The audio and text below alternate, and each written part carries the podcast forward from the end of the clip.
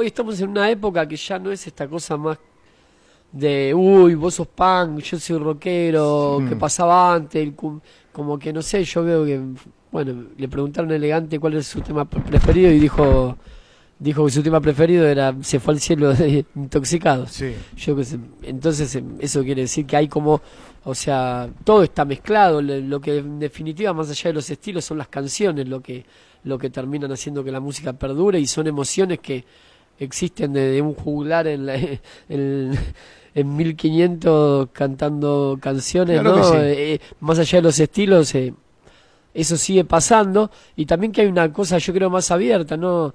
Sobre todo la, la juventud, por decirlo de alguna manera.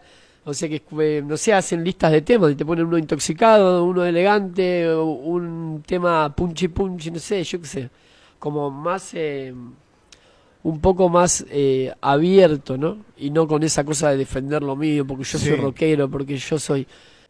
Va cambiando la música, pero lo, como digo, las emociones más o menos siguen siendo las mismas de los seres humanos y por eso hay música que es para bailar y yo qué sé.